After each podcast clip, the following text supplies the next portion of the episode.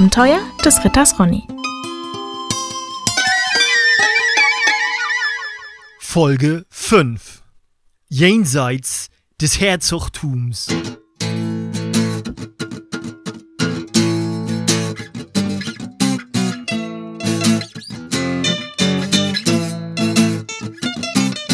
Moin, mein Name ist Ronny von Rumpelsburg. Ich bin Sohn des Herzogs Rüdiger von Rumpelsburg, der mich auf die Queste schickte, dem König Carsten den dreieinhalbsten zu dienen. Und was ich schon bisher erlebte, sprengt jegliche Vorstellungskraft von euch, liebe Zuhörerinnen und Zuhörers, dieser meine Lebensgeschichte, wie ich Ritter wurde.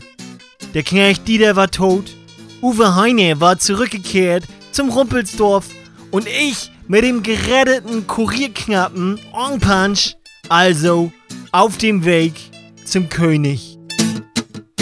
On Punch hatte mir ewige Treue geschworen, weil ich ihm das Leben rettete. Ich saß auf Rossi und überblickte das Land, das sich in der Schlucht vor uns erstreckte, in einem Tal, weit bis zum Horizont.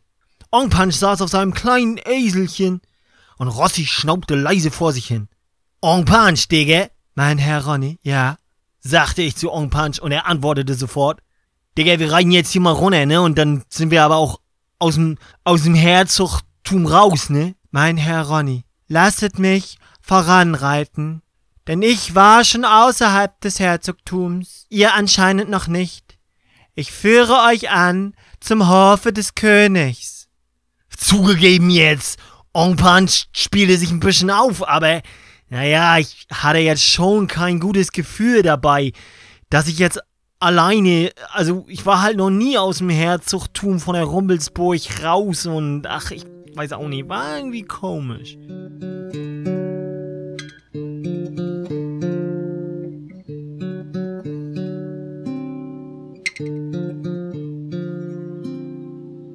On Punch also ritt voran. Er zog mit seinem kleinen Eselchen an mir vorbei und schritt gemächlich herab in das Tal hinein. Der Weg war gefährlich und steinig, und Rossi und das Eselchen mussten aufpassen, wo sie hintraten. Schweigsam streichelte ich Rossis Mähne. Ong Punch schwieg. Ich kann das ja überhaupt nicht ab, wenn Leute äh, so viel erzählen und so, ne? Und immer so Quatsch und komische Nebensätze, die keiner versteht. Aber, äh, ja, nee, in dem Moment musste ich dann aber auch reden und ich dann so zu Ong Punch. Du Ong Punch, Digga. Mein Herr Ronny, antwortete Ong Punch. Sag mal, wo kommst du eigentlich her? fragte ich Ong Punch. Und Ong Punch antwortete, ich bin aus dem edlen Gebüte der Kurierknappen nicht weit vom Königshof von König Carsten, dem dreieinhalbsten entfernt, nahe der Hauptstadt Ueyen.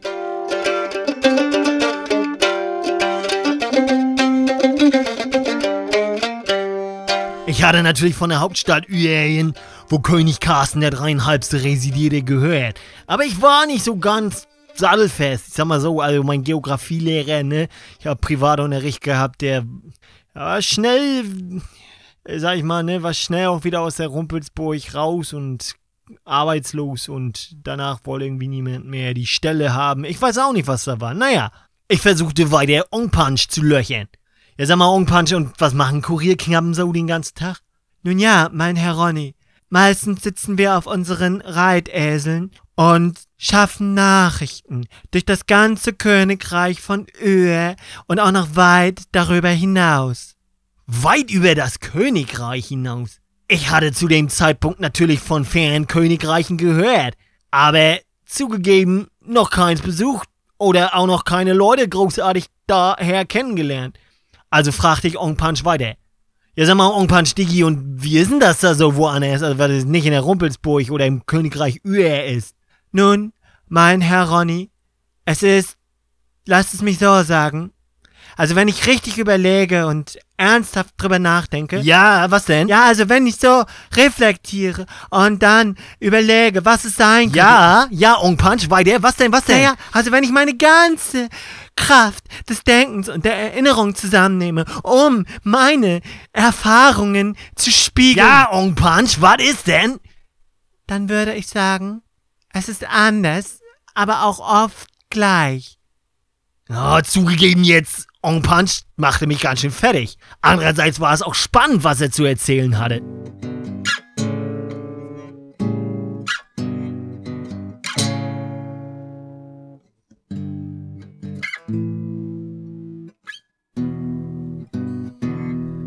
Und sag mal, Onk Punch, wie lange dauert denn das jetzt, bis wir hier beim König Carsten sind?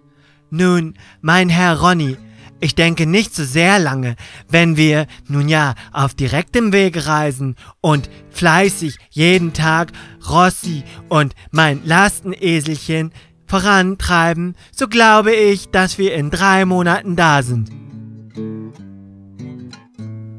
Ach du Scheiße, Alter, drei Monate? Drei Monate? Wie soll ich das denn aushalten? dachte ich mir in dem Moment. Ziemlich resigniert saß ich also auf Rossi und streichelte weiter seine Mähne. Er schnaubte leise vor sich hin. Da fiel mir plötzlich ein, da jetzt Ong Punch sich wieder in Schweigen hüllte, dass ich ja noch zwei Dinge in meiner Tasche hatte, die besonders wichtig waren. Ich griff hinein und zog den Brief von Uwe Heine heraus. Ein Brief für König Carsten, murmelte ich leise vor mich hin. Ich guckte, ob ich ihn leise öffnen könne, weil mich ja schon so ein bisschen interessierte, was denn eigentlich so ein komischer, dreckiger, also so, sein schön weiß, aber die Klamotten sind immer ein bisschen, ne, weil er immer im Wald rumkreucht und Misseln holt und so. Also was so ein Droidentyp halt eigentlich, eigentlich von unserem König wollen würde, würde wollen, so. Natürlich hatte Uwe Heine, clever wie er war, ein dickes Siegel auf das Briefpergament-Kuvert geklebt. Scheiße, da komme ich wohl nicht durch. Ich hielt das dicke Pergament in die Sonne.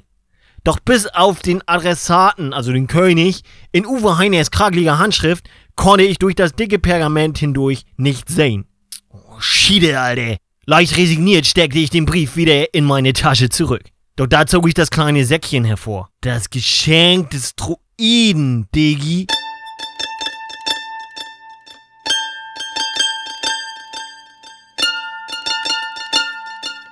Nun endlich konnte ich also in den Beutel hineinlinsen und endlich wissen und erkennen, was Uwe Heine mir als Superrettung für die allerhöchsten Notfälle und auch so als Dankbarkeit, äh, weil ich ihm ja geholfen hatte, seine Arbeiten zu verrichten, gegeben hatte.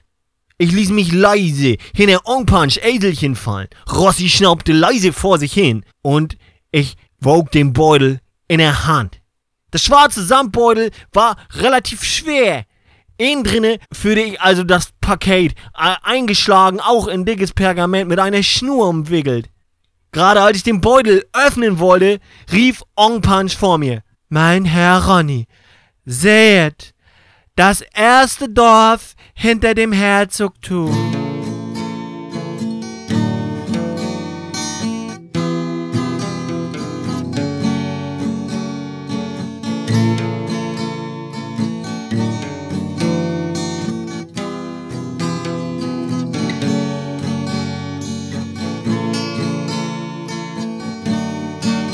Ich hob meinen Blick. Da lag ein kleines Dorf, relativ großes, vielleicht schon ein kleines Städtchen, an einer großen, großen Weggabelung. Von der Anhöhe aus konnten wir viel erkennen. Straßen, geschäftige Menschen, Marktplätze und vor allem sah ich die große Fernhandelsstraße, die durch das Dorf durchführte und viele Leute und Esel und Pferde aber auch exotische Lastentiere, die ich noch nie gesehen hatte, steppten da den Weg längs. Mein Herr Ronny, das ist unsere erste Station für heute. Das Fernhandelsdorf Commercia.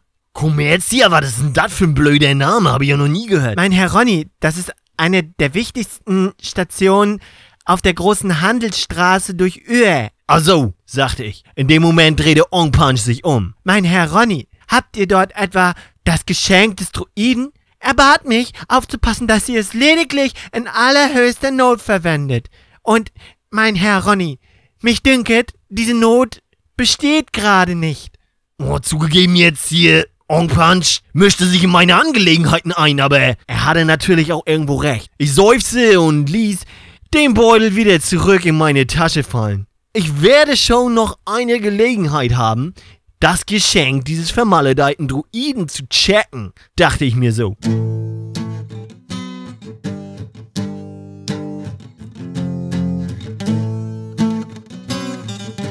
Wir ritten also direkt hinab auf Kommerzian zu in das geschäftige große Dorf hinein. Ongpansch voraus und leise schnaubend ich auf Rossi dahinter. Kommerzia, was mir hier widerfahren sollte, das, liebe Zuhörerinnen und Zuhörer, werdet ihr mir nicht glauben, solange bis ich es euch erzähle. Beim nächsten Mal.